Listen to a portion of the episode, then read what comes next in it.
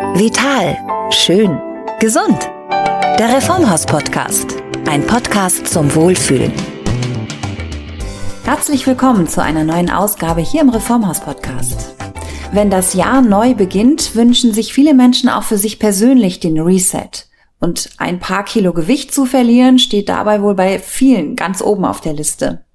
Warum Diäten nicht funktionieren und Fasten, Intervall- und Heilfasten die gesündere und wortwörtlich nachhaltigere Methode ist, Gewicht zu reduzieren, darüber sprechen wir wieder mit dem Ernährungsmediziner Professor Andreas Michaisen, Chefarzt der Abteilung Innere Medizin und Naturheilkunde am Emanuel Krankenhaus Berlin und Professor für klinische Naturheilkunde an der Charité.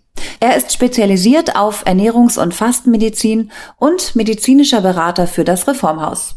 Und wie immer zeichnen wir auch diesen Podcast wieder hier direkt im Immanuel Krankenhaus in Berlin-Wannsee auf.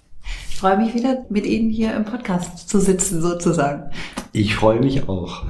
Meine erste Frage, was ich jedes Mal überlege oder wo ich jedes Mal versuche, das rauszufinden, ähm, manchmal wiegt man sich ja regelmäßig, da gibt's ja auch so hormonell bedingte Unterschiede mhm. oder mhm. Wassereinlagerung etc. pp. Aber wie schnell nimmt man tatsächlich zu? Ist das ja nach einem, zwei schweren Gerichten schon möglich? Also gibt es da sozusagen eine Tagesbilanz oder zählt da eher eine Wochenbilanz? Wie schnell nimmt man zu? Also das ist eine ganz wichtige, leider auch ein bisschen komplizierte Frage, weil man kann zwei Sachen zunehmen. Man kann Fett oder Wasser zunehmen oder abnehmen. Und die Waage unterscheidet nicht zwischen Fett und Wasser. Also insofern kann es schon mal sein, dass äh, wenn man jetzt Wasser einlagert, wenn man was sehr Salziges gegessen hat, wenn man vielleicht auch ein bisschen schon ein gesundheitliches Problem im Herz-Kreislauf-Bereich oder im Nieren-Leber-Bereich hat, dass man so einen Sprung von einem Kilo am Tag machen würde. Aber da ist dann ein großer Anteil Wasser dabei. Und eigentlich geht es ja ums Fett. Wir Menschen wollen ja Fett loswerden, den Bauchspeck, die, das Hüftgold. Und das ist begrenzt. Da geht es eigentlich nicht mehr als um 300 bis maximal 400 Gramm am Tag. Mehr ist nicht möglich. Das kann man nämlich biochemisch berechnen. Also Fett liefert ja Energie. Und wenn wir jetzt Fett zum Beispiel verbrennen, das ist nicht pures Fett vom Hüftgold, da sind noch ein paar andere Sachen drumherum, dann können wir aus einem Gramm Fett sieben Kalorien ziehen, also Energie ziehen. Und wir brauchen aber, wir Menschen, wenn wir jetzt so einen ganz normalen Durchschnittsmensch haben, Mittelgewicht, macht nicht viel Sport, läuft normale Tagesstrecke. Man braucht nicht mehr als maximal 2500 Kalorien. Und wenn man das jetzt miteinander verrechnet, dann kann man eigentlich nicht mehr als 350 Kalorien Fett am Tag abnehmen. Und umgekehrt, kann man auch fast nicht mehr zunehmen. Also es ist schon so, wenn man jetzt eine gibt ja diese Filme, das große Fressen vor vielen Jahrzehnten oder wer mal auf so einem Kreuzfahrtschiff war, da gibt es so Experimente, dass es wohl manche Menschen auf so einem Kreuzfahrtschiff geschafft haben, 6000 Kalorien am Tag zu essen. Ne? Oh das ist aber schon sehr, sehr viel. Selbst wenn man das macht, kommt man nicht an ein Kilo pro Tag ran. Also, langer Rede, kurzer Sinn ist quasi, es gibt Verschiebungen, aber die pro Tag, die sind immer unterhalb von einem halben Kilo. Das heißt, wenn ich mich schon wiege, dann würden Sie sagen, vielleicht eher einmal in der Woche schauen? Oder? Genau, mit dem Wiegen ist es so, dass ich kein großer Freund dieses Wiegens und dieser dauernden Beobachtung der, der Badezimmerwaage bin. Psychologisch entweder macht das uns ehrgeizig, dass man sagt, ach, ich möchte jeden Tag noch mehr abnehmen, was man medizinisch gar nicht möchte. Man soll langsam. Und auf der anderen Seite brauchen wir Geduld beim Abnehmen. Und wenn man sich jeden Tag auf die Waage stellt, dann äh, kommt keine Geduld. Also ich würde empfehlen, Waage einmal pro Woche. Mhm. Und was ich auch mal gelernt habe, die Muskeln sind der Feind der Waage. Das heißt, wenn ich äh, zum Beispiel gerade dabei bin, ähm, ein Sportprogramm zu machen, Muskelaufbautraining vielleicht ganz gezielt, da kann ich auch zunehmen, obwohl ich de facto jetzt nicht im landläufigen Sinne zunehme, also nicht mit, mit Hüftgold. Genau, man kann natürlich auch durch Auftrainieren von Muskelmasse kann man auch Gewicht zunehmen, kurzfristig, wobei es trotzdem extrem von Vorteil ist, wenn man mehr Muskel Masse hat. Der Körper verbraucht immer eine Grundenergie für unsere Betriebstemperatur. Ne? 37 Grad muss ja beheizt werden die ganze Zeit und die ganzen Gehirnzellen, das muss alles mit Energie versorgt werden. Und die Muskeln brauchen für ihren Grundbedarf relativ viel Energie. Das heißt also, im ersten Moment, wenn wir jetzt sagen wir uns zwei Kilo Muskeln hochtrainieren, haben wir zwei Kilo mehr auf der Waage. Aber langfristig haben wir dann eher weniger, weil die Muskeln so ein schöner Energiefresser sind. Mhm. Sind die der stärkste Energiefresser oder ist es das, was wir jeden Tag tun, nämlich denken? Also ist ja, das Gehirn, Gehirn das Gehirn braucht am meisten ähm, Energie, aber das können wir jetzt natürlich nicht so wie so ein Muskel aufnehmen. Doch, wir können natürlich schon Gedächtnisübungen machen, aber der Schädel wird dann nicht größer. Nee, der wird nicht größer, das wäre auch schlimm. Ähm, ist das eine gefühlte Wahrheit oder ist es tatsächlich so, dass manche Menschen schneller zunehmen als andere? Wenn ja, woran liegt das? Ist es der Stoffwechsel? Ist es das Alter? Ist es das Geschlecht? Ist es vielleicht auch schon in der Kindheit begründet, dass man als Kind übergewichtig war oder das vielleicht sogar schon in der Schwangerschaft Schwangerschaft das ja. angelegt wurde. Also es hat der Mensch recht, der sagt, Mensch, ich nehme doch zu, obwohl ich gar nicht viel esse. Aber es hat auch der Mensch recht, der dann so kritisch die Augenbraue hebt und sagt, na, jetzt komm.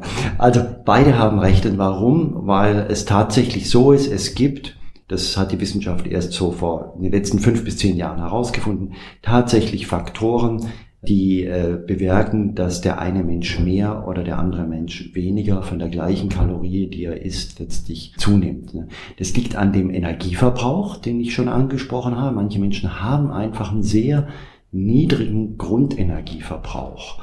Und das heißt, dann ist einfach mehr Energie im Umlauf und die kann dann auch mal in ein Fettpölsterchen wandern.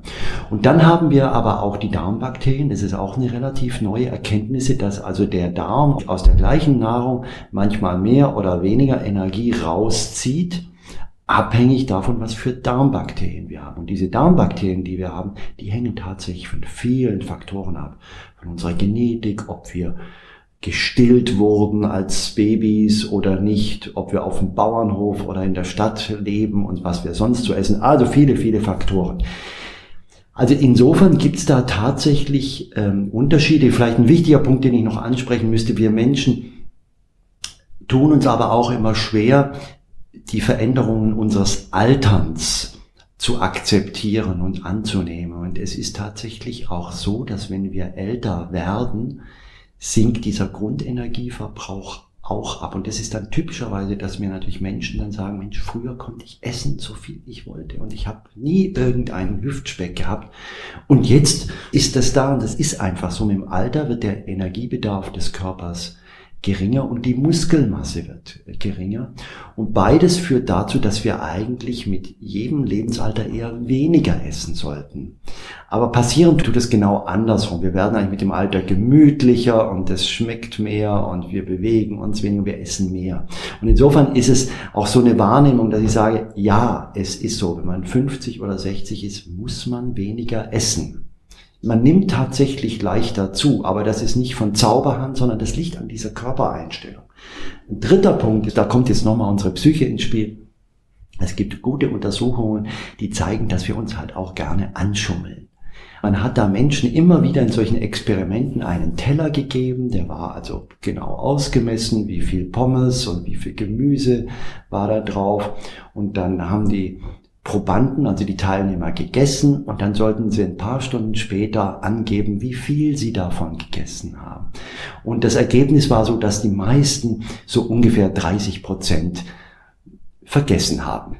Das ist gar nicht absichtlich, sondern das, das macht unser Hirn einfach so. Also insofern haben beide recht, wir schummeln uns so ein bisschen an und äh, tatsächlich gibt es individuelle Unterschiede und wir müssen das Lebensalter einfach mit einkalkulieren. Das heißt, je älter wir werden, wenn wir das Gewicht halten müssen, das ist schon auch eine Anstrengung. Man muss weniger essen oder man macht mehr Sport und muss mehr Muskeln aufbauen. Genau, also dieser Muskelaufbau ist ganz, ganz zentral. Das ist ja wirklich die Geschichte fast bei allen Menschen. Ab dem 30. Lebensjahr nimmt der Muskelbesatz die Muskelmasse ab.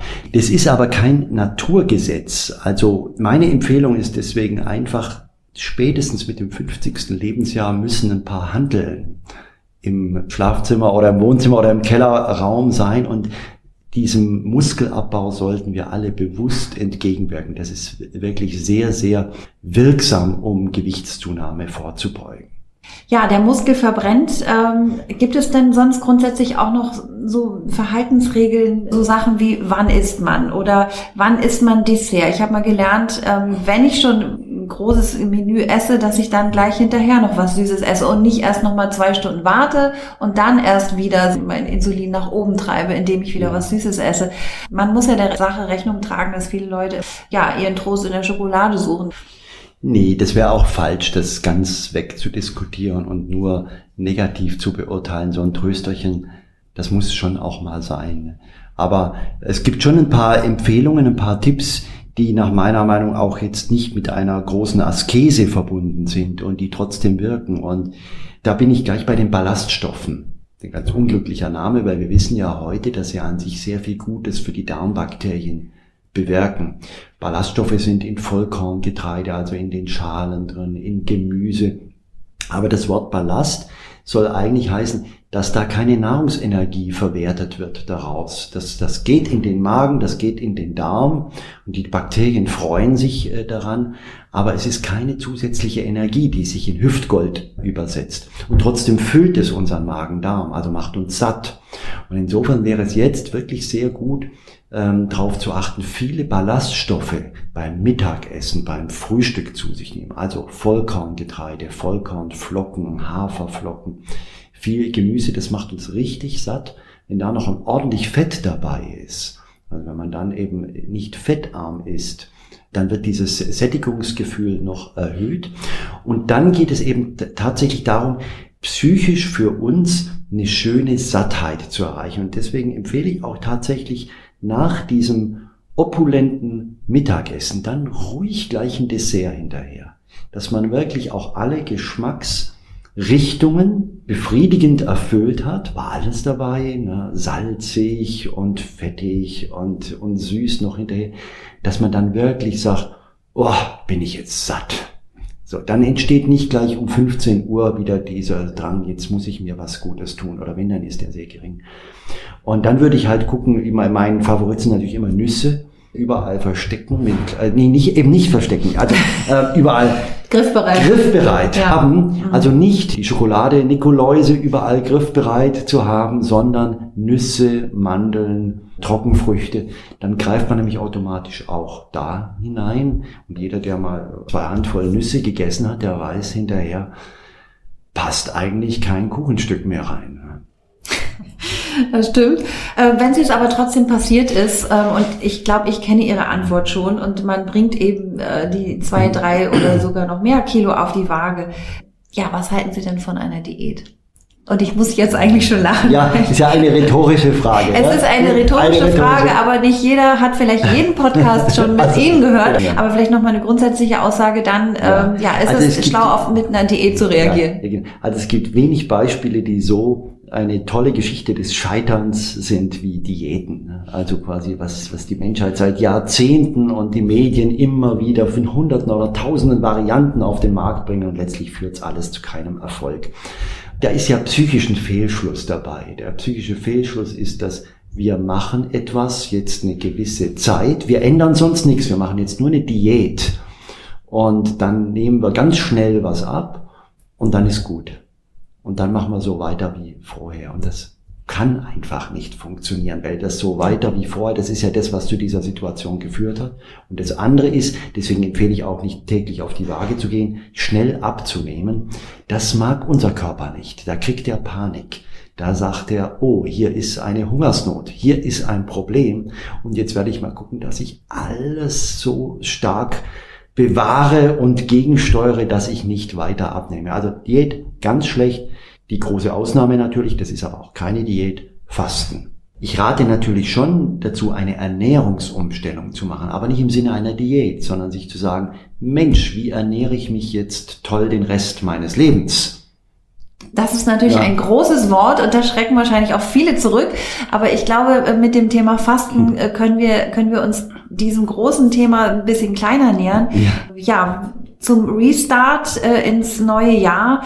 Ähm, reicht da, ich sag mal in Anführungszeichen, Intervallfasten oder würden Sie da tatsächlich, wenn man wirklich einen Restart machen will, eine richtige Fastenkur, also im Sinne von Heilfasten machen?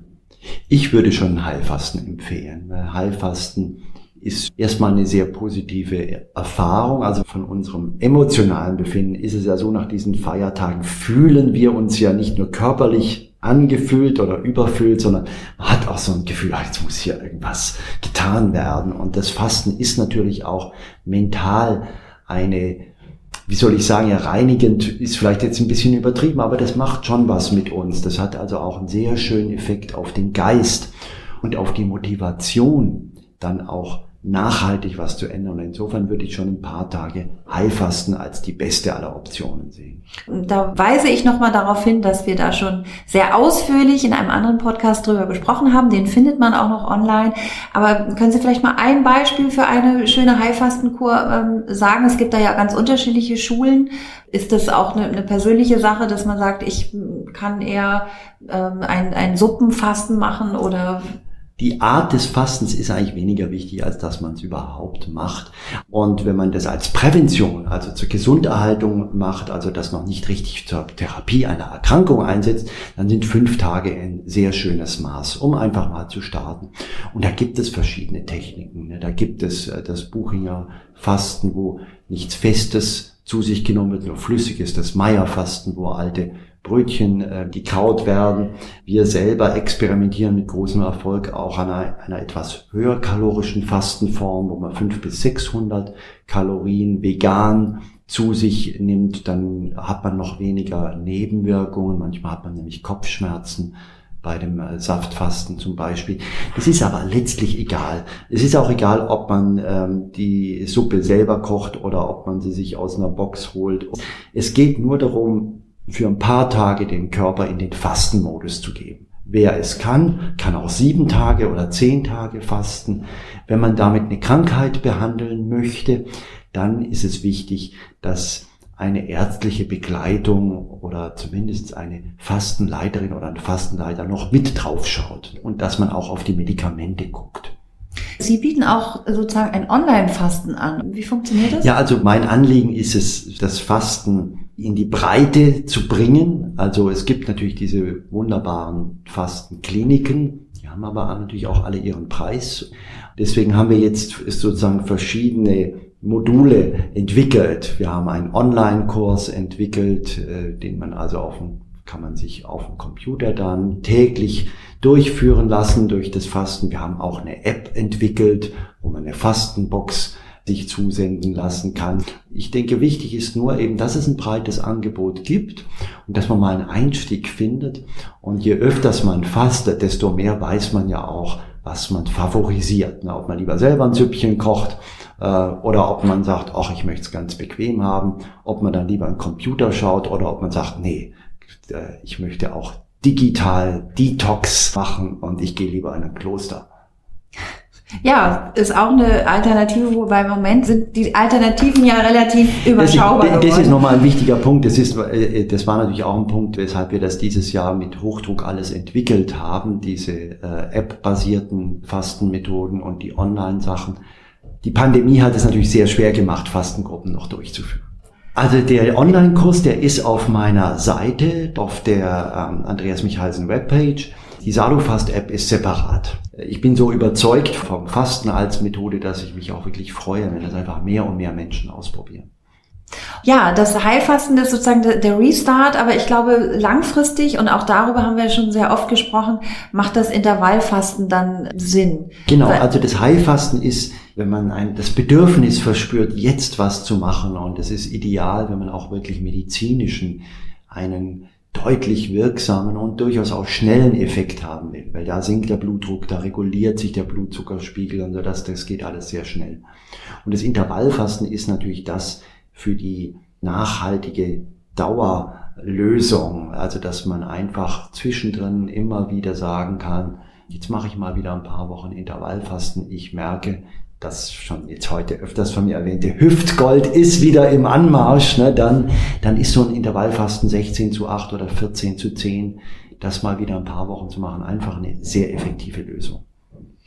Ja, und auch zum Intervallfasten, wer da noch weiter einsteigen möchte, verweise ich wiederum auf den Podcast, den wir da auch schon so genau. aufgezeichnet haben. Ich glaube nicht nur einen.